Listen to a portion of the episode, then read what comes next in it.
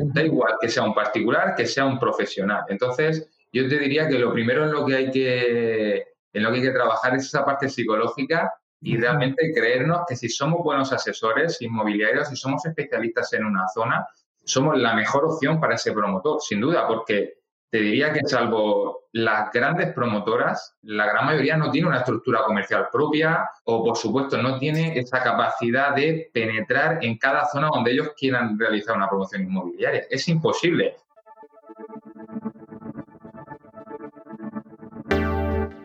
Bienvenido a Hablemos de un podcast semanal para los agentes inmobiliarios que no se quedan con las vías clásicas y buscan refrescar esta apasionante profesión con nuevas perspectivas, ideas y tendencias. Soy Rocío González Gasque, manager formadora y coach inmobiliario. Quédate y aprende junto a líderes y expertos de los bienes raíces cómo vender más y mejor, pero sobre todo disfrutar de tu profesión. Muy buenas noches a todos, soy Rocío González, soy manager en Remax 2 en Valencia y hoy tengo el súper gusto de presentar en la entrevista de hoy a Tony García. Tony es CEO de Pinatar Arena Real Estate, que es una empresa que lleva muchos, muchos años en el sector inmobiliario. Obviamente no solamente con Tony, sino ya nos contará él un poco toda su trayectoria. Tony, ¿cómo estás? Buenas tardes. Muy bien, Rocío, muy buenas tardes. Pues muy bien, de vuelta al cole, ¿no? sí, caray. Es como ya volvimos. Todavía la semana pasada estábamos como a ralentí, ¿no? Que todo nos costaba más, que todo era como más cansado. Y de repente esta semana todo el mundo dijo, ups, ya tenemos que empezar, vamos. Y, y todo el mundo empezó a correr. Pero bien, ¿no? Tony, cuéntanos un poco para empezar con la entrevista. ¿Desde cuándo estás en el sector inmobiliario? ¿Cómo entras al sector inmobiliario? Pues mira, Rocío, lo mío es casi genético, ¿no? Porque en su día mi abuelo ya empezó a hacer eh, pues sus pinitos en el, en el, sector. Eran otros tiempos, ¿no? Nada, nada parecido a lo, que, a lo que se hace ahora. Pero era curioso porque además él le vendía casas a finlandeses. Imagínate el inglés o el finés que podía hablar mi abuelo. O sea, su inglés era hablar español más fuerte, ¿no? Eso era su forma de, hablar inglés. Mi padre empezó en la banca, pero también en el 91, justo antes de la crisis del 92. Empezó también en el sector inmobiliario y yo pues he seguido un poco sus pasos. No era mi intención, pero la vida pues me ha traído aquí. Yo estudié administración y dirección de empresas y bueno, empecé un poco a echarle ahí una mano a, a mi padre y, y, aquí estoy. Al final pues he cogido un poco la, el, testigo, Y aquí sigo, ¿no? Es un sector que me gusta mucho y que lo he mamado desde pequeño realmente. Yo ya en los veranos, ya mi padre, como decían antes, hay que ir aprendiendo un oficio, ¿no? Pues mi padre me llevaba a las oficinas de las promociones que vendía y pues con 14, 15 años ahí estaba yo pues más molestando que otra cosa, pero ya... Te partías panfletos, ¿no? De llévese, por favor, a este piso, llévese. Iba, abría el piso piloto, hacía fotocopias, alguna, alguna cosita así, te lo puedes imaginar, ¿no? Pero bueno, ya vas viendo pues un poco el sector, eh, cómo es el trato con las personas, ¿no? Esa cercanía, esa relación que se genera y siempre es un sector que me ha gustado, ¿no? Y ha sido lo que ha hecho que llegue, que llegue hasta aquí. ¿Qué es la parte que más te gusta del negocio inmobiliario? ¿Cuál es la parte que más disfrutas? Pues, a ver, puede sonar demasiado ñoño, ¿no?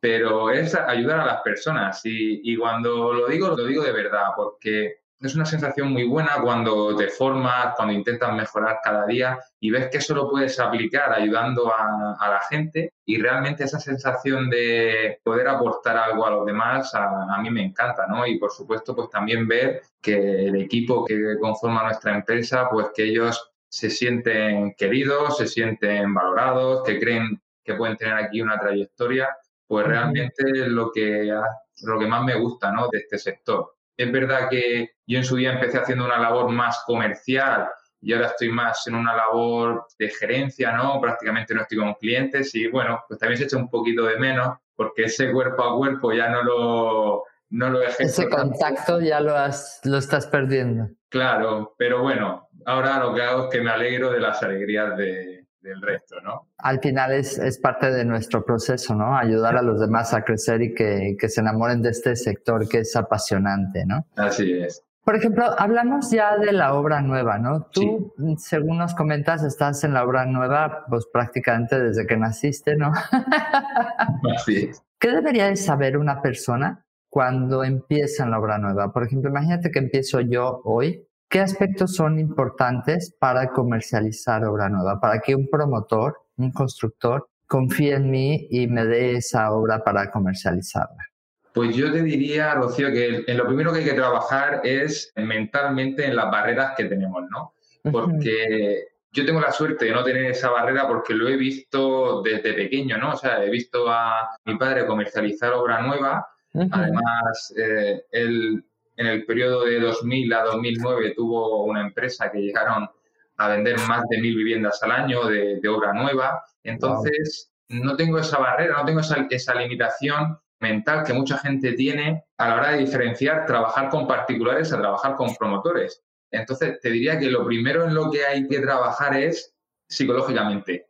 Oye, igual que uno se arma de valor y cuando entiende que puede aportar valor, nunca mejor dicho, a, a un cliente, pues no tiene por qué limitarse e intentar captar ese activo, ¿no?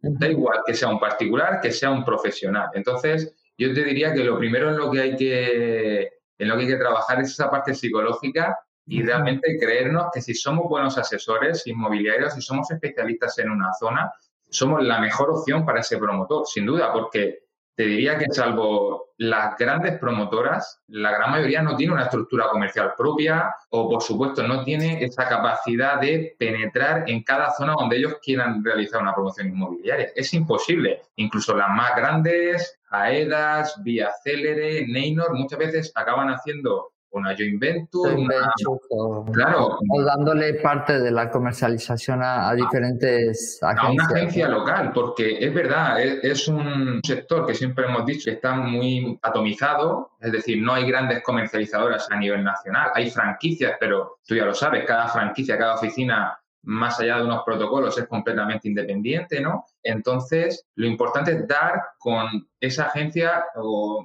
especialista en la zona. Y si nosotros lo somos, tenemos que tener claro que somos la mejor opción para el promotor. Sí o sí. Entonces, lo primero, primero es la limitación psicológica. Después, en lo segundo que deberían de trabajar, tendría que ver un poco con la propuesta de valor. Sí. A ver, o sea, eh, porque quizás todos los que estamos acostumbrados a captar vivienda, para mí es muy fácil hablar con un propietario y decirle qué es lo que puedo hacer para ayudarle a vender su propiedad, ¿no? ¿Cuál sería el tema de la propuesta de valor en caso? El, mensaje es muy parecido. La ventaja que tiene la obra nueva y más si el proyecto no está ya iniciado o, incluso mejor si no está terminado todavía, es que podemos asesorar al, promotor en la definición del producto. Eso, eso es lo ideal. Si lo pensamos, es como casi nuestro sueño erótico. O sea, tú puedes definir el producto que sabes que tu cliente quiere. O sea, si tú te sientas con un promotor, tú ya conoces la demanda de tu zona, sabes incluso esa demanda que no está satisfecha. Es decir, oye, pues aquí es una zona donde pues hay un perfil eh, familias o perfil profesionales independientes porque hay cerca un centro logístico o un parque industrial. Bueno, pues en base a eso, definir un producto que cubra esa demanda y que al mismo tiempo maximice la rentabilidad del promotor. Porque si somos capaces de hacer el producto que se venda más rápido y al precio más alto posible, pues lógicamente es cuando... Van a estar encantados. Claro, es cuando va a ser realmente rentable ese producto. Por eso, a la hora de gastar, a la hora de gastar obra nueva, pues hay varias vías, ¿no? Una es dirigiendo directamente a un promotor que ya sabemos que, uno, o ya ha terminado el proyecto y que lo tiene que vender, o dos, que está en fase de iniciar un proyecto, ¿vale? Esa es una vía ni más fácil ni más difícil. Otra es, pues, nosotros tenemos clientes que sean inversores, gente de otros sectores que tiene liquidez por el motivo que sea, propietarios de suelo, y ahí hay que hacer un poquito más de encaje para convertir a promotor al que todavía no lo es, ¿no? Oye, pues mira, yo tengo un dinero aquí, tengo una liquidez, tengo un millón y medio de euros, dos millones, tres millones, y quiero entrar en el sector inmobiliario. Nosotros podemos tener propietarios que tengan suelo, algún edificio que tenga potencialidad de ser derruido y hacer ahí una promoción, ¿no? Es un poco, pues cada uno dentro del mercado suyo, ver dónde tiene esa capacidad de penetración y entrar, lógicamente, ofreciendo los servicios, que lo último es la comercialización. Tenemos que entrar aportando valor, era un poco lo que, lo que comentábamos antes de, de empezar a grabar, ¿no? Decir, oye, lo primero que tiene que, ver el promotor es que yo no se lo vengo a comercializar, yo vengo a aportar valor desde el principio y desde el principio es definición del producto primero, que es un trabajo codo a codo con los técnicos, hay que coger al equipo técnico, hay que coger a los arquitectos, ver la normativa urbanística y empezar a hacer anteproyectos. Ver, pues mira, aquí se pueden hacer 20 apartamentos de dormitorios o 25 de uno e ir con una hoja de cálculo, ir haciendo estudios de viabilidad, a ver cuál es la opción pues, que da ese equilibrio entre riesgo y precio de venta más elevado y realmente pues intentar trabajar en esa línea con el, con el promotor, ¿no? Digo, definir el proyecto desde el principio. ¿Y podríamos ser integradores? Pregunto. Y esa es parte, quiero hacerte dos preguntas. Esta y la siguiente es, ¿qué tipo de formación debería de tener una persona que quiera entrar en esto? Porque acabas de tocar varios puntos. Para ti ya son como supernaturales, pero para alguien que no está en esto, o sea, por ejemplo, alguien que empieza en el sector y a lo mejor ve un edificio destruido, quizás no tiene esa capacidad que tienes tú ya de decir, pues de acuerdo a la ley urbanística de aquí, pues se pueden hacer cuatro alturas más áticos de tranqueado y entonces me sale, y en función de los metros, pues me sale a dos viviendas por planta. Entonces, o sea, ese tipo de formación, ¿qué tipo de información deberíamos de tener? Pues mira, Rocío, al final yo lo que he ido siempre ha sido intentando formarme en todo lo que creía que podía ir aportando valor, ¿vale? Es más, ahora, por ejemplo, en octubre voy a hacer un máster de SADE, ¿vale? Que es de Real Estate Management, un poco para seguir perfeccionando esto, pero no hace falta llegar a eso, ¿no? Realmente lo que hace falta es equipo. Y equipo es, necesitamos sí o sí una parte técnica, un estudio de arquitectura, alguien de confianza y en la gran mayoría de los casos ni siquiera nos van a cobrar, porque ellos lo ven como una posibilidad de tener negocio para de venta de su producto. Cuando hablaba de la formación, también hablé de la integración, porque muchas veces no es necesario que sepamos las cosas, sino que armemos un equipo de profesionales con los cuales podamos, por ejemplo, hoy, hoy comí con bastantes personas y cada uno estaba especializado en una cosa uno buscaba suelo, el otro era el arquitecto que hacía cosas, la otra vendía los proyectos, el otro tal, y al final decías, estoy sentado aquí con toda una estructura que me permitiría ese tipo de cosas. Entonces es armar esa propuesta, ¿no? Para mí es la clave, el equipo, sin duda. Lógicamente, cuanta más experiencia, cuanta más formación, pues siempre vas a tener más tablas, ¿no? te, va, te va a resultar más sencillo y más rápido hacerlo, pero nuestra base es el equipo. Nosotros, lógicamente, puedo entrar a día de hoy la, información urbanística es pública, todos los ayuntamientos lo tienen colgado online, eh, puedes acceder al Plan General de Ordenación Urbana, puedes ver cada manzana, cada parcela, qué normativa urbanística tiene, pero de ahí a saber interpretarlo hay un camino y es, y es complicado, ¿no? Entonces realmente pues nosotros tenemos nuestro estudio de, arquitectura de, de confianza, si no lo tiene el promotor ya, y lo que hace es que en base a esa parcela, a ese solar, a ese edificio con potencialidad de ser derribado, pues nos propone varios anteproyectos y los vamos trabajando. ¿Qué hacemos con esto? Igual, si tenemos conocimientos financieros, pues una hoja de cálculo no es muy difícil hacerla. Realmente tenemos que tener en cuenta los ingresos que podemos tener por la facturación de esas viviendas, los costes de honorarios, técnicos y tal, y sí que hay que tener un poquito de conocimiento de lo que son los costes constructivos, que también es tan sencillo como coger una empresa constructora y decirle, oye, este proyecto aproximadamente, aproximadamente, lógicamente... ¿Cuánto me costaría? Ellos necesitan un, un proyecto de ejecución para poder calcularlo al milímetro, pero arriba, abajo, el metro, el precio metro cuadrado te lo pueden decir. Oye, pues mira, un edificio de apartamentos con una estructura relativamente normal, sin grandes complicaciones, pues puede estar en torno a 900 euros metro cuadrado de construcción. Bueno, es simplemente meter eso en el modelo y si no, pues volvemos a lo mismo, un asesor financiero que monte una buena hoja de cálculo y presentarlo. Si esto no es otra cosa que buscar a compañeros o profesionales que en esas pues en esa parte en la que nosotros no llegamos que nos echen que nos echen una mano igual que en la presentación Nosotros, por ejemplo, el tema de la imagen lo, trabajamos mucho, ¿no? Estamos hablando muchas veces de, proyectos donde nuestros honorarios, en caso de que nos lo, nos lo den la comercialización, van a ser elevados y, y, al final presentamos un PowerPoint casero que hemos hecho nosotros, ¿no? Y a día de hoy hay mucha gente, hay muchos freelance que te maquetan una presentación por muy poquito dinero y la diferencia es brutal. Entonces, si no lo tienes dentro del equipo, lo subcontratas, no pasa nada, pero una presentación que la gente vea, en la imagen no podemos fallar.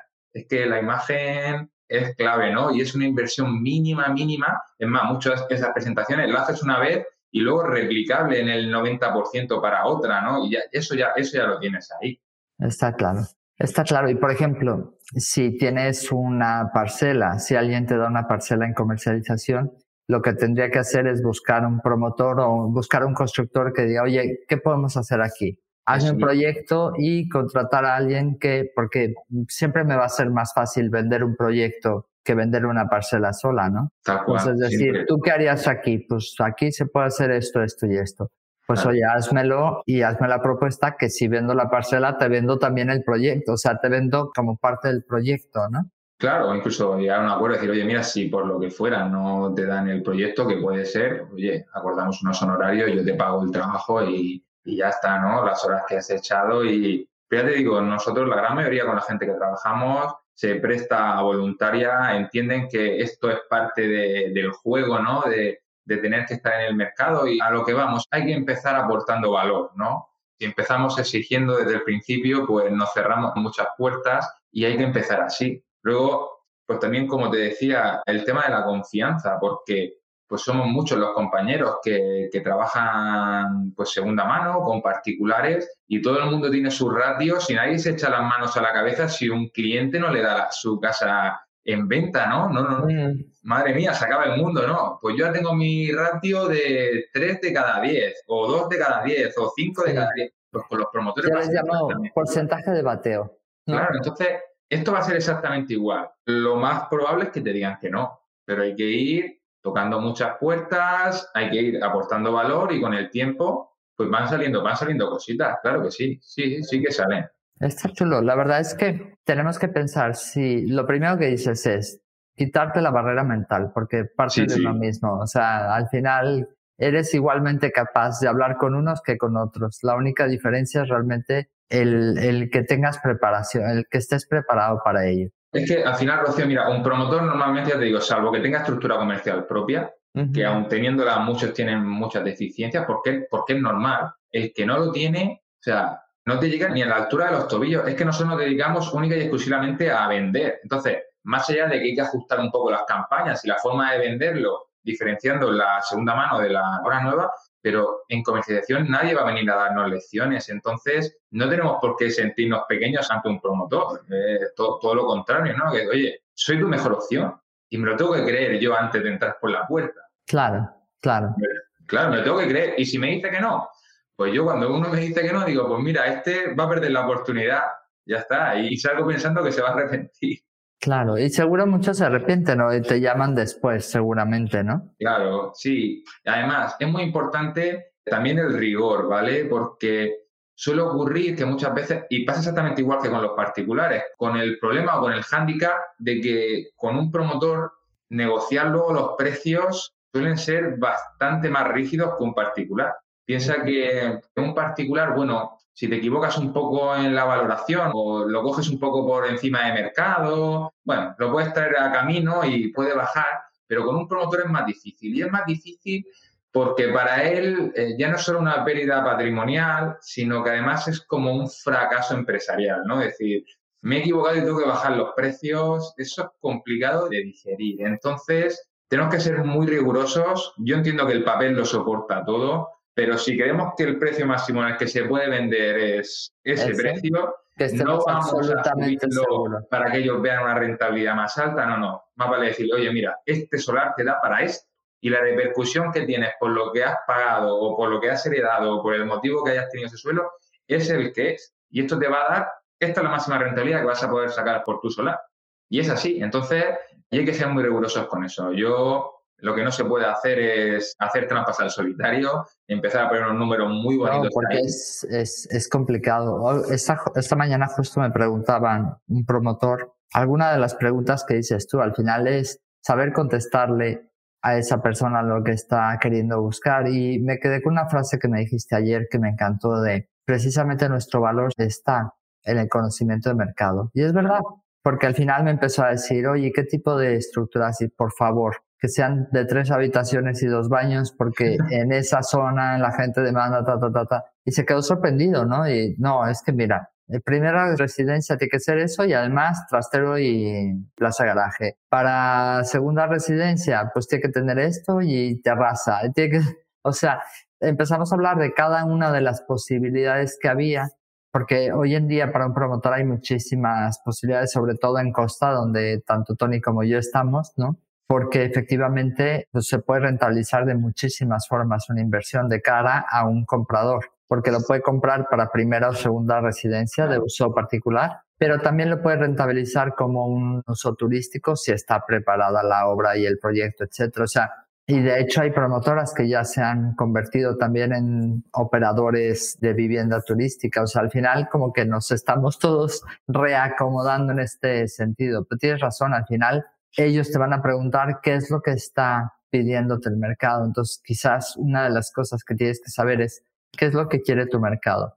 Si alguien te pregunta qué tipo de producto, ¿no? Claro, tiene, tiene que ser así. Y aparte, nosotros somos muy de la partida de ser un poco disruptivos, ¿no? De intentar, pues realmente ser diferentes. La gente tiene que tener en cuenta que promociones cada vez hay más de, de obra nueva, sobre todo los que trabajamos segunda residencia o segunda residencia para mercado internacional, un noruego, un sueco, un belga, no conoce cada pueblo como conocemos aquí, que el de San Pedro del Pinatar quiere vivir en San Pedro del Pinatar y el de Denia quiere vivir en Denia, a ellos les da igual, no conocen cada localidad. O sea, y realmente el promotor muchas veces basa su política de diferenciación en que su proyecto es bonito.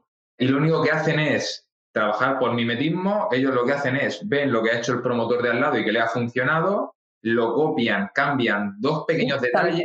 Me encanta la palabra, es real como ella misma, mimetismo total. Y salen a la venta, ¿no? O sea, fíjate, un producto que vale varias decenas de miles de euros, si, si no vale más, y al final lo has definido porque has copiado lo que has visto que ha hecho el de enfrente, con el riesgo que ello conlleva, ¿no? Entonces, ahí hay una, una falta importante de, análisis por, por, la parte de los promotores, de analizar realmente lo, lo, que la demanda quiere y, por supuesto, lo que puede pagar, ¿vale? Porque ahí tampoco nos podemos volver locos. La carta de los Reyes Magos la hace todo el mundo, pero luego hay que ver realmente, pues, de esos extras, de esas zonas comunes, de esas cosas que equipamos a las viviendas que van suponiendo un incremento en el, en el costo, qué es lo que realmente ellos valoran y qué es lo que realmente pueden pagar porque por pedir ellos te van a pedir de todo. Garaje, trastero, piscina, gimnasio, sauna, spa, seguridad, de todo. Pero claro, hay que, hay que tener en cuenta muchas cosas, ¿no? Y ya te digo que a nosotros, pues, siempre nos ha gustado pues, ser un poco disruptivos, tener muy claro cuál va a ser la propuesta de valor de cada promoción. Cuando yo vaya a una feria inmobiliaria, saber qué me diferencia de los demás. Pues al final, fíjate qué proyecto ha hecho mi arquitecto, mira qué bonito. Perfecto. Es que, les pasa, eh, es que les pasa un poco como cuando tú haces algo, es lo más bonito de la vida porque lo hiciste tú, ¿no? Como nuestros hijos, como todo lo que hacemos nosotros. Mira este folleto más precioso y a lo mejor alguien ve tu folleto y dice, ¿no podías hacer algo mejor? Claro, pero ahí tenemos que ejercer nosotros también un poco de abogado del diablo, aunque parezca que nos estemos tirando piedras sobre nuestro tejado, pero hay que abrirle los ojos a la gente. Entonces hay que decirle, oye, mira, te vas a venir conmigo a Londres, a Place in the Sun, vamos a dar una vuelta por todos los stands, vamos a ver el producto que hay, y entonces, vas a, y entonces tú me vas a decir por qué un cliente tiene que acabar comprándote a ti, ¿vale? Entonces, ahí realmente es cuando te das de luces con la realidad. Dices, ostras, ¿en qué me diferencio de los demás? En nada, no he hecho absolutamente nada diferente. Mi propuesta de valor va sobre el precio. ¿Quiero vender más barato que los demás? Es una opción. Bueno, pues es una opción respetable. Oye, no, pues mira, yo lo que quiero hacer es segmentar mucho la campaña, tengo muy claro el perfil de comprador, sé lo que necesita, sé dónde lo puedo encontrar. Entonces, pues mira, directamente es que ni voy a ir a una feria generalista.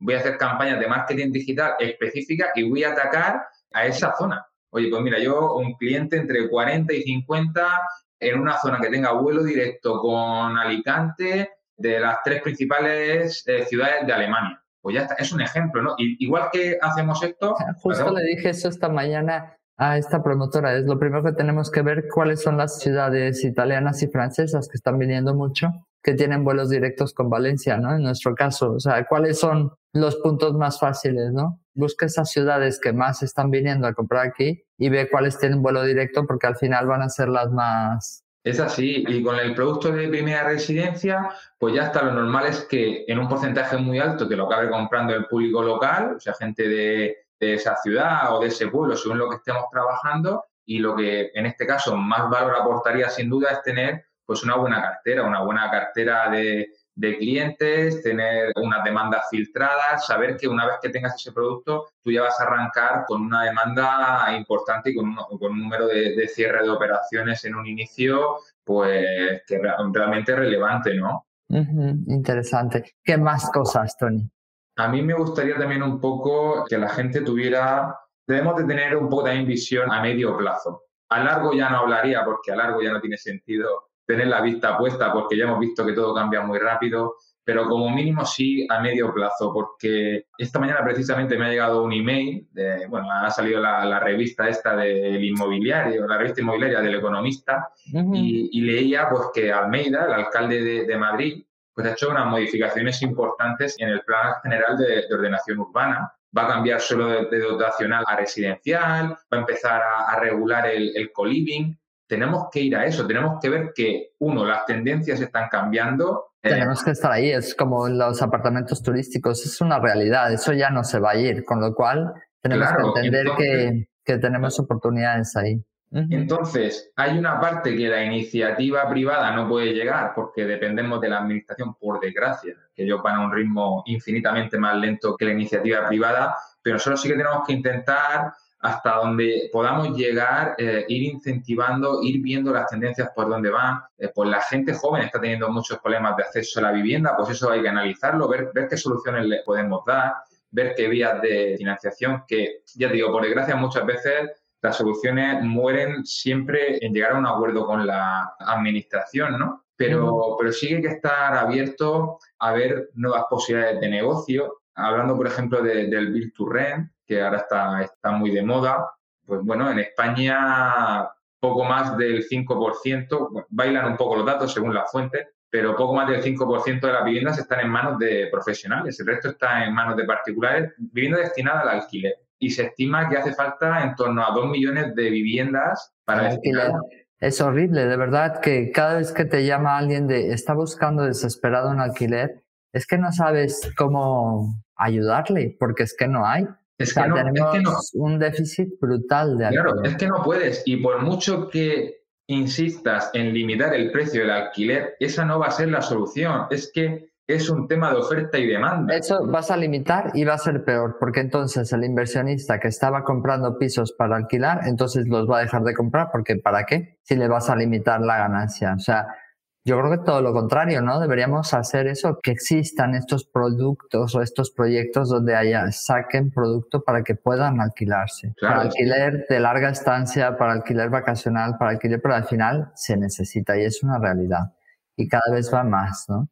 A lo mejor ahí está también ese punto diferencial del que hablamos, de encontrar esas parcelas, esos terrenos y decir, oye, ¿qué se puede construir aquí? Porque efectivamente con la necesidad tan imperiosa que tenemos de, producto en alquiler, es que de verdad nosotros sacamos un alquiler al mercado y en menos de 24 o 48 horas está reservado. Claro, y hay que estar muy atentos a eso, porque cuando uno ya está con el radar conectado, cuando uno ya ha activado el botón de la, de la obra nueva, ya empieza a haber oportunidades donde antes no las veía. Y a nivel autonómico, y más ahora que va a venir dinero de Europa y tal, hay que pensar que todas las ayudas las canalizan las comunidades autónomas, cada una como considera. Y las comunidades están, dando ayudas. El año, hace dos años, por ejemplo, la región de Murcia, para proyectos destinados 100% en alquiler, llegaban a financiar casi el 50% de la obra. O sea, imagínate cuando tú metes en tu hoja de cálculo que la mitad de la construcción prácticamente te la están subvencionando, pues la rentabilidad se dispara. O ahora, por ejemplo, han sacado una línea de avales que, bueno, se ha quedado a mitad de camino de lo que realmente hubiera sido una solución adecuada, en mi opinión. Pero bueno, ya es un intento, ¿no? Han sacado una línea de avales para que los jóvenes que no pueden aportar ese 20% que te pide el banco para financiarte el 80% restante, se lo avala la comunidad autónoma. Hay que cumplir una serie de requisitos, pero bueno, y además lo han hecho solo para obra nueva. Todo eso lo tenemos que saber porque se lo tenemos que saber contar al promotor. Al promotor o a ese inversionista que, que hablábamos antes, de, oye, métete en el sector inmobiliario porque ya no solo por la rentabilidad tradicional y por mi conocimiento de la zona, sino porque fíjate con qué condiciones estamos jugando ahora mismo y qué tipo de subvenciones, qué tipo de ayudas tienes, que esto lo hacen todavía más rentable. Claro, para eso tenemos que estar, yo te digo, hay que estar atentos y ya pues con el radar... Eh, encendido. claro. Es muy serio lo que dices, esa visión a medio plazo, ese ver, sobre todo, estar atento a las necesidades de la ciudad la región en la que tú estás. ¿Qué es lo que se necesita? Por ejemplo, Valencia está creciendo. Yo te hablo de lo mío porque obviamente hace mucho que dejé de vivir en tu zona. Imagínate si hubiera seguido viviendo ahí, igual hubiéramos terminado trabajando juntos seguro. Buen Sí, sí. Imagínate en el caso de Valencia. Valencia está creciendo brutalmente. Todos los días viene gente de Venezuela, gente de Argentina, gente de Europa. Hay muchísima gente. De hecho, hablaba con una operadora de alquiler turístico y me comentaba que ahora hay los nómadas informáticos. Existe el concepto de nómada informático, aquel que se desplaza donde se le da la gana y se conecta en el ordenador y trabaja desde donde quiere. O sea, nuestro sueño dorado. pues ese es un mercado que existe y que demanda producto en mi zona. yo tengo que estar atento a esas conversaciones, generar esas conversaciones, contactar con esos jugadores para poder, oye, contactar con esos constructores. ¿Quiénes son los constructores? Empezar a tocar piedra y decir, necesito estar, lo que te decía, la formación. ¿Cuáles son los aspectos que tengo que saber? Además, como decía por aquí, de la empatía y, y de la resiliencia y demás, pero ¿cuáles son los aspectos que debe saber alguien que va a tocar obra nueva, aunque no sean especialistas, pues tiene que saber un poco de la valoración del suelo, ¿no? O hacerse amigo de alguien que sepa valorar el suelo. ¿Qué más cosas sería, Tony? Pues mira, por supuesto, hay que entender un poquito, pero yo te digo que, a ver, no es para dominar, pero oye. Con un, webinar de una hora uno no es especialista, pero ya hay términos que como mínimo ya sabe contemplar, que le suenan. Por supuesto, hay que saber la repercusión del suelo sobre el proyecto. Pues una repercusión que supere el 25%, pues ya digamos que empieza a ser elevada. Conocer también que un promotor normalmente va a pedir por encima de un 20% de rentabilidad. Al final es un sector que tiene riesgos, que por desgracia muchas veces las, todo lo que tenga que ver con las gestiones del suelo, salvo que sea ya suelo finalista, suele ser muy lento, solicitudes de licencia, ya muchos factores externos que hacen que los plazos muchas veces se disparen y que la rentabilidad la rompan por todos lados, la responsabilidad que tienen ellos luego de, cualquier desperfecto que haya. Entonces, por menos de un 20% es muy difícil que, un promotor entre a, promover, ¿no? Porque ya te digo que es difícil encontrarlo. Eh, repercusión de suelo, conocer un poquito los costes constructivos. Lógicamente, cada vez suben más por varios motivos. Uno, porque el propio código técnico cada vez eh, es más exigente. Es más exigente, ¿no? Claro, ahora ya estamos hablando de que una vivienda de obra nueva mínimo tiene que ser categoría de eficiencia energética, tiene que ser B. Estamos hablando que ya los proyectos van a ser B, A, con todo lo que ello conlleva. Tienes que tener sistemas de ahorro energético, ya sea eh, aerotermia, ya sea con placas solares, Lógicamente, todos los cerramientos exteriores son más caros porque la vivienda tiene que estar más aislada.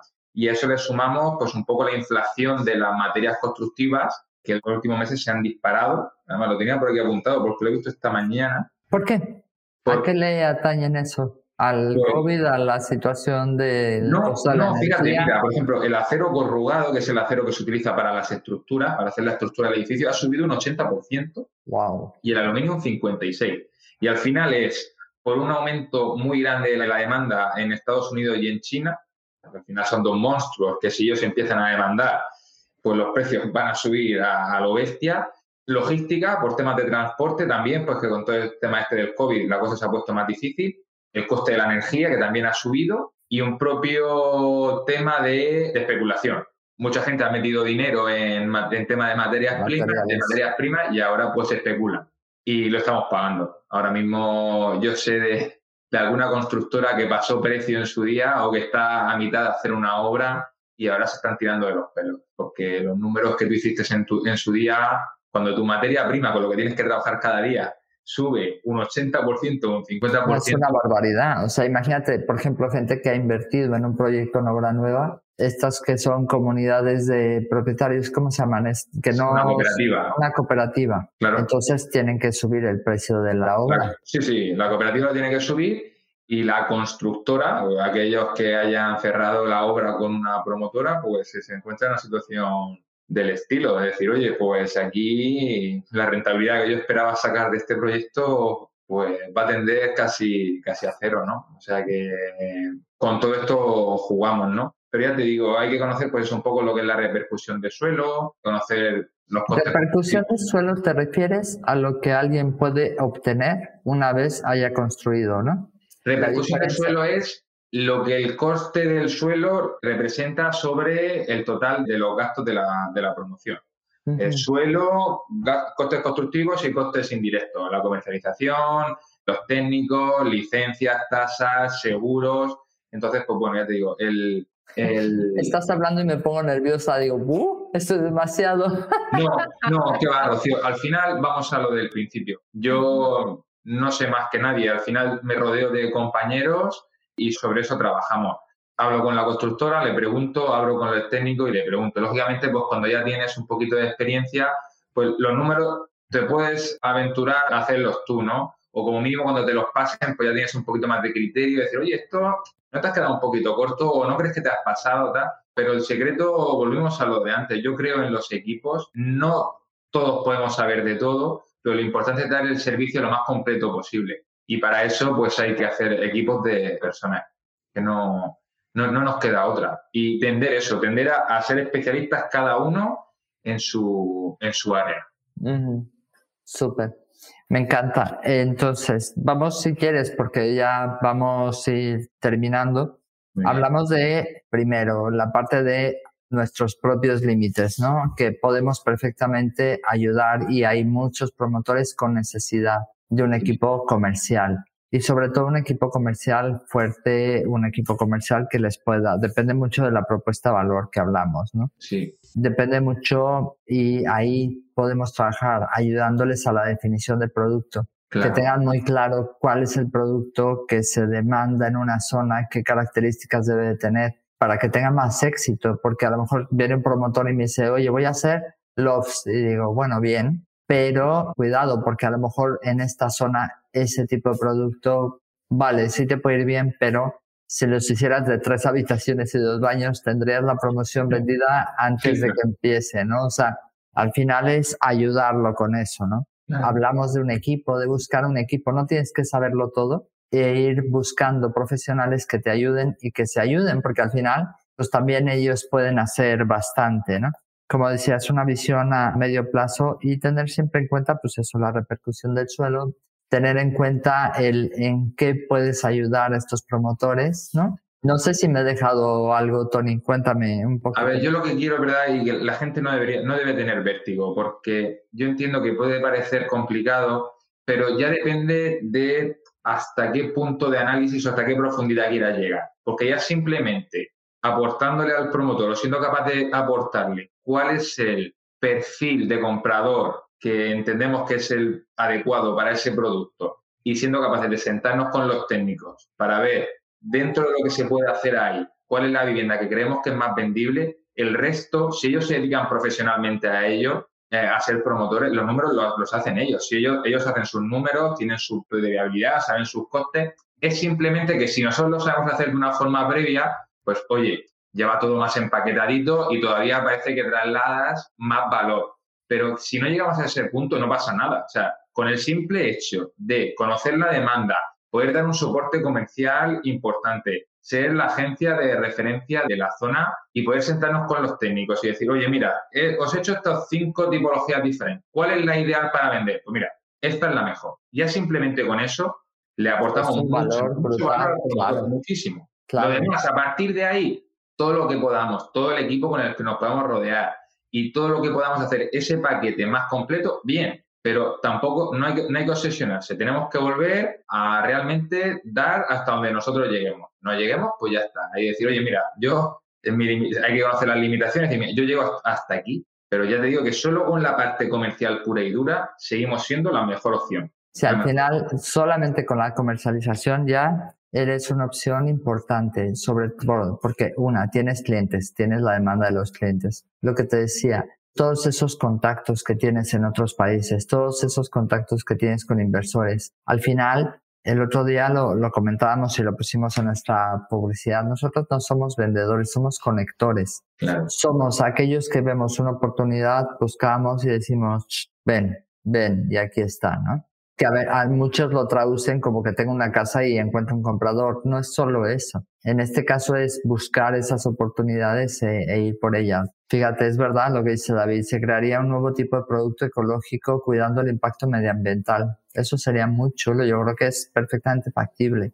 Pero ahí de nuevo estamos en manos de que los gobiernos en sus localidades tengan esa visión. Pero quizás depende de nosotros llegar a ellos y decirles, ojo, Aquí hay esa oportunidad. al final, ya digo, lo que hay que quitarse es las limitaciones mentales. Eh, nosotros cada vez que hemos hecho un, proyecto o hemos presentado cualquier tipo de trabajo de un proyecto nuevo, a, los primeros a los que hemos ido a presentarnos ha sido a la corporación municipal, a decirle que venimos a su pueblo a crear riqueza, a pagar impuestos y a traer más población. Entonces, ellos te van a coger, con, los, te van a coger con, los, con los brazos abiertos. Entonces, y hay, que, y hay que exigirles, claro que sí. Es decir, oye, mira, yo tengo capacidad de movilizar a inversores o a promotores y entiendo que tu pueblo, tu localidad o tu ubicación tiene potencialidad para un comprador X. Pero claro, este comprador X requiere de una serie de servicios. Va a ser un comprador internacional, pues ya sabemos que tienes que tener dos o tres sitios donde la gente hable inglés, donde el taxista sepa hablar inglés. Oye, no, gente para teletrabajo. Oye, como mínimo tienes que tener una buena cobertura eh, de red, porque si no, no sé cómo van a trabajar, ¿no? Entonces, ese tipo de cosas en las que no dependen de nosotros, pero sí las podemos exigir, claro. Pero sí, podemos promoverlo, o sea, como decía, claro. ir y hablar y decir, oye, aquí hay una oportunidad de negocio, eh, podemos hacer que venga gente a tu pueblo, podemos hacer, ¿qué se necesita de tu parte? Pues tener eso. Y como dice David, me encanta la idea, unos proyectos green súper chulos, unos proyectos de obra nueva sustentable que pueda ser para gente que no necesite estar físicamente en un sitio, sino que pueda teletrabajar, ¿no? Claro, sin duda. Lo único que es eso, hay que analizar ese perfil y ver las necesidades que tiene. Si somos capaces de cubrirlas y creemos que tenemos una propuesta de valor que a ellos les va a traer, pues a, por ello, sin duda, claro, claro que sí, que tener en cuenta eso, pues que requiere ese perfil pues mira, va a ser gente que va a estar una semana entera sin salir de su casa, pero que ni siquiera cocina. Pues ya sabes que si no tienes sitio donde ellos puedan pedir la comida, no se van a no Pues tienes que buscar los proyectos Dark Kitchen, estos que le llaman. Correcto. Que puedan tener ofrecimientos de comida diferente.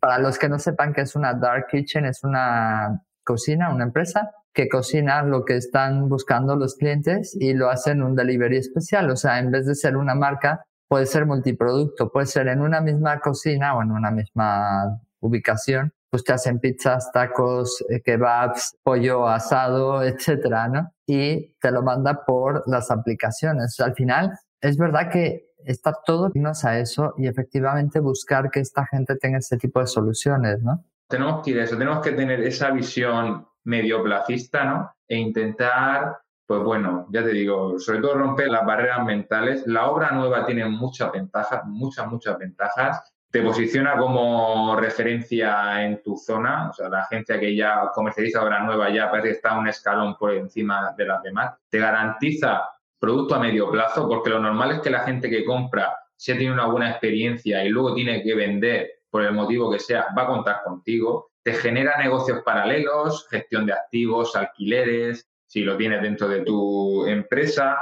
es una forma de fidelizar, porque lo más difícil en nuestro sector es fidelizar, porque por muy bien que tú lo hagas, ¿cuántas viviendas puede vender una familia? Te da para que vendas una, pero lo normal es que, salvo que sean patrimonialistas que tengan varias, por muy bien que lo hayas hecho, te pueden recomendar a otro, pero no va a ser esa misma familia o ese mismo propietario el que te dé otro activo. Con el promotor sí. Si somos capaces de fidelizarlos, podemos tener un recurrente de ir teniendo siempre productos en la cartera. Y lo que hablábamos al inicio, el tener ese producto hecho a medida, ¿no? El decir, ostras, es que es como esto, porque sé que lo voy a vender.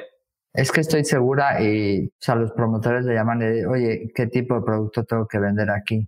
Pues el tipo de producto que tienen que vender en Donosti no necesariamente tiene que ser que vendes en San Pedro del Pinatar. Pero te apuesto que no hay nadie que sepa más lo que se necesita vender en esa zona que la persona que está en la zona, que habla con los clientes todos los días, que habla con clientes diferentes y te dicen, quiero este tipo de producto, quiero esta característica de producto, ¿no? Entonces ahí tienes un valor importantísimo porque el promotor puede tener una idea, pero tú le dices, cuidado que yo estoy en la tierra, o sea, yo estoy en el día a día y el mercado me está pidiendo este tipo de producto. O sea, no me hagas pisos de dos habitaciones que son los que menos quiere la gente. Ahí en un torrente, en una zona en una ciudad al, lado de Valencia.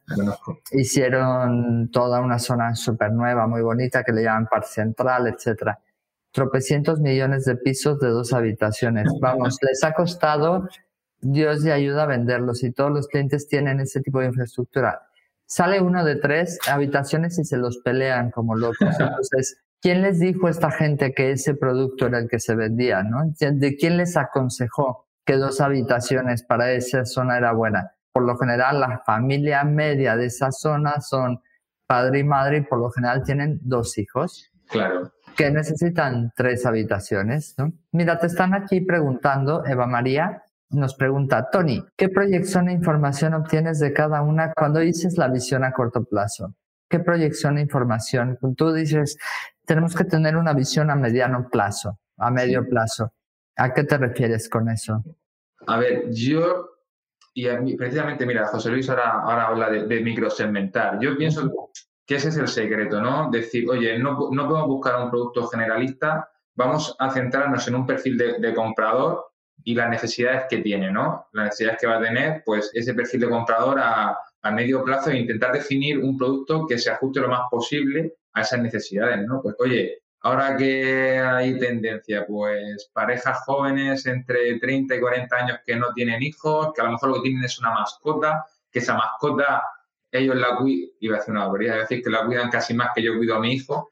Eh, no, no, es ese extremo a lo mejor, pero sí que, oye, es un miembro de la familia y pues a lo mejor hay que buscar un residencial, un perfil de vivienda para gente que tiene mascotas, ¿no? Y que requiere de una serie de servicios pues un sitio donde lavar a la mascota antes de entrar, o no lo sé. O sea, ya digo, yo no tengo mascota, no sé, no sé realmente los requerimientos que tiene, pero ir un poco por esa vía, ¿no? Ir segmentando mucho el perfil de, de comprador, las necesidades que tiene y un poco pues, ver, las tendencias y necesidades que creo que están bastante claras, pues un poco la gente joven, el, pago por uso más que tener las viviendas en propiedad, cada vez va a haber... El co-living que decías, que cada vez va a haber más... Todo eso, ¿no? Ajustarse un poco en la zona y ver hacia dónde va para intentar ajustar lo más posible esa oferta en la que nosotros vamos a, participar para que se ajuste a, a esa demanda actual y futura. Si somos capaces de ir un pasito por delante del resto de promotores y ya ir sacando un producto diferente, un poquito más disruptivo ¿De dónde han sacado este concepto? No, estamos hablando mucho del teletrabajo. Sí, sí, esta ubicación es perfecta para teletrabajar. Sí, sí, este, este piso para teletrabajar. Venga, perfecto. Sí, y, luego vas de una habitación a otra y se corta la comunicación. ¿o? No tiene claro, y, dónde pongo mi ordenador? Aquí en el salón, donde está mi hijo viendo la televisión aquí detrás. Pues entonces, me estás queriendo vender un producto con una propuesta de valor. Si, si estás pensando en eso, tendrían que ser cuatro habitaciones. Claro, o como mínimo buscar un, habitaciones polivalentes. Ya te digo, a día de hoy hay cada vez hay más soluciones constructivas, pero claro, hay que... O hacer una especie, imagínate un edificio donde una planta sea como un coworking. Claro, algo así, pero claro. De los, de los habitantes de... Tiene que estar tu propuesta de valor alineada con el producto. Tú quieres que tu producto esté destinado a teletrabajadores, tiene que estar el producto alineado y tiene que tener una serie de servicios y características que hagan que ese producto esté definido para ellos. No porque tú digas, esto es para teletrabajo, porque tiene internet. claro, claro, es verdad, a lo mejor tendrías que hacer como hacen casi todas las empresas que invierten, en otro tipo de proyectos hacer una investigación de mercado. Es decir, si tú piensas que esto es para teletrabajo, hacer una investigación con 50 teletrabajadores y decirles, oye, esto te parecería interesante, lo comprarías, porque ahí tienes más, tendrías mucho más información, ¿no? Ahí es donde nosotros participaríamos interesante. Mira, Rocío, para nosotros la comercialización es consecuencia de haber hecho un trabajo de consultoría previo. Nosotros, nuestra vía de acceso a los promotores es con un trabajo de consultoría y eso acaba culminando en una comercialización. Pero lo primero es un trabajo que si te lo firma Pricewaterhouse, pues, pues ya está, te cobrará 50.000 euros. Nosotros muchas veces ni siquiera lo cobramos, ahora ya nosotros sí que hemos abierto una línea donde eso también lo cobramos. Eh, pero oye, si lo que aspiras es a comercializar, es un trabajo de consultoría puro y duro. Y mm. mira, ahora pregunta Eva que si se puede hacer a corto plazo. Seguro que sí, claro que sí. Hay muchos perfiles de demanda a día de hoy que no están cubiertos. Muchos, muchísimos. Para gente que tiene bebés también hay la, gente que tiene carricoches y cosas. y O sea, hay de verdad que demanda de... Lo que no puede ser es que los coches midan 5 metros casi de largo y no sé qué barbaridad de ancho y sigamos hablando, haciendo plazas de 2,10 o de 2,20 porque cumplen normativa. No, si es que los coches cada vez son más grandes. Entonces, y eso es lo mismo que los En el parking donde aparco todos los días siempre tengo marquitas, porque es que no hay manera de que no, no, o sea, los coches cada vez son más grandes, ¿no? Más americanizados en ese estilo, pero no, las plazas siguen siendo muy... Son esos pequeños detalles en los que al final marcan la diferencia con los demás. Es decir, oye, yo sí he pensado en el cliente, he pensado en la persona o en la familia que va a vivir aquí y le estoy dando soluciones. Y las soluciones no tienen por qué ser más caras, pero hay que estrujarse un poquito los sesos. Hay que hacer, ya te digo, pues habitaciones polivalentes donde tú puedas mover un tabique de alguna forma y lo que ahora tiene 6 metros tiene 16. Vamos a eso. No vamos a poder hacer casas mucho más grandes porque los costes constructivos cada vez van a ser más altos, la repercusión del suelo no va a bajar, pues ya está, lo que hay que hacer es ser mucho más creativos, que es, por mm. desgracia no lo somos. Ya. Oye, nos pregunta Eli, mis clientes son casi todos españoles del norte grandes inversores en la Costa del Sol, pero no compran obra nueva. ¿Qué me aconsejas para buscar ese perfil de inversor extranjero para vivienda nueva? Perfil extranjero. Qué raro que no compren los españoles del norte obra nueva, ¿no? A lo mejor es que no tienes esa obra nueva interesante o es que a lo mejor los precios, una de las cosas que le comenté a la persona con la que estoy hablando es cuidado con el tema de los precios, porque si tú piensas que alguien en esta zona te va a pagar esto, cuidado. Te pueden pagar primera línea de mar, pero ten en cuenta las distancias a las zonas de, distancia. O sea, al final ten en cuenta mucho lo que está dispuesta a pagar la gente, ¿no? A lo mejor tiene que ver con ello. Yo te diría una cosa, y la recomendación para Eli, a lo mejor yo le daría la vuelta a la tortilla. Yo ya no buscaría clientes para la obra nueva que hay. Lo que intentaría es generar obra nueva para los clientes que ya tiene. Ella tiene compradores del norte que, que buscan un perfil de vivienda lo que hay que encontrar es un promotor y convencerlo, decir, oye, mira, yo tengo cartera de clientes que si haces obra nueva con estas características, la compraría.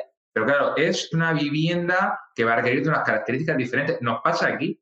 Nosotros Mira, lo que dice Eli, perdona que te interrumpí, lo que dice Eli, claro, compran mucha segunda vivienda para el tema de alquilar y turístico. Pues ya tienen la respuesta. Hablar con un promotor y decir, necesitamos hacer edificios que puedan ser así. Claro, un, edificio, pues ya está. Es para alquiler y turístico, metros los justos. O sea, una casa que tenga poquitos metros, fácil de limpiar, poco mantenimiento, una que tenga suficiente juego para poner un sofá cama y meter ahí a seis personas y que al tener menos metros, lógicamente, va a ser más económico y que al cliente le va a interesar como, como inversión.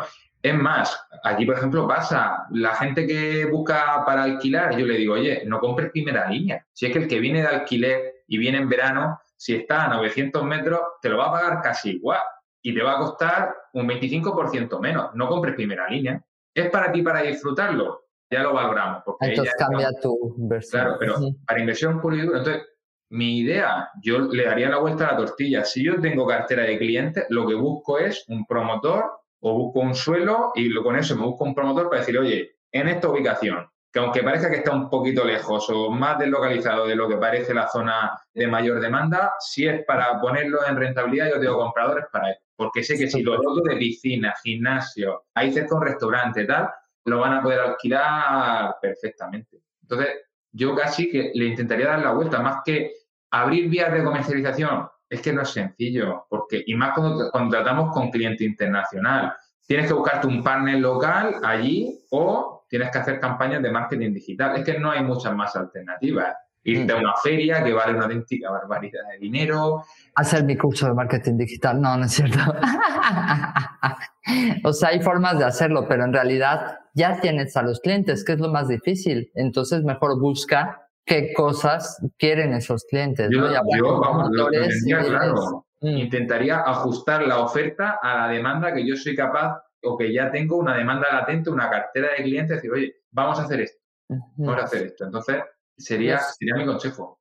Muy bien. Nos comenta Ana López. Buenas tardes, Ana de Inmo, Catalonia. ¿No creéis que en ocasiones los promotores no arriesgan a las nuevas demandas, tipo y número de habitaciones, espacios comunes? Es lo que hemos estado hablando. Pero es que a lo mejor no arriesgan porque no tienen esa relación con nosotros. O sea, tenemos que estar como muy, muy en contacto con ellos porque al final quienes sabemos qué quieren nuestros clientes somos nosotros. o sea, tenemos oro molido porque esa información vale oro porque la diferencia entre hacer un producto y otro puede ser entre vender o no. ¿Cuántas casas puedes vender de un proyecto a la semana o al mes? Depende de si cubren las necesidades que se están buscando. Lo que no saben ellos es que no arriesgar es lo más arriesgado. Y es la verdad, porque, es verdad. porque eso es así, es uno hace un proyecto, el otro le copia, el otro le copia, el otro le copia, y al que hace cinco, de repente, oye, ¿y yo por qué no vendo? Hay un momento que dice, no sé por qué yo no vendo si mi proyecto es igual que el de al lado.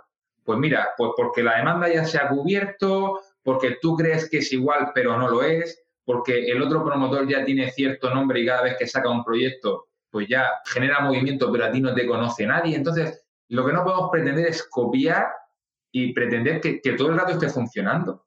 Hay que estar constantemente analizando la demanda y intentar justificarlo. Y además, la ventaja que, tenemos hoy es que a nivel digital podemos hacer pruebas, podemos hacer alguna campaña, podemos lanzar algún tipo de anuncio y ver cómo reacciona la demanda, podemos poner una propia valla en la parcela y, pulsar la demanda. Si no la tuviéramos ya pulsada, y ver un poco cómo, cómo reacciona y decirle al promotor, oye, mira, he puesto este anuncio con este perfil de vivienda y tengo aquí ya 30 personas interesadas en un proyecto de estas características que ellos vean que eso está sustentado, que no es una inspiración divina que, nos ha venido esta noche, pero ellos tienen que ser conscientes de que eso tiene que ser así, porque al final siempre va a venir uno que lo haga mejor que tú, que construya más barato que tú, que comprar el suelo antes que tú y lo comprara más barato, con lo cual se puede permitir bajarte los precios y te destroza. Hmm. O alguien que, ya ni te cuento, si entra una promotora más grande que se conforma con una rentabilidad más baja.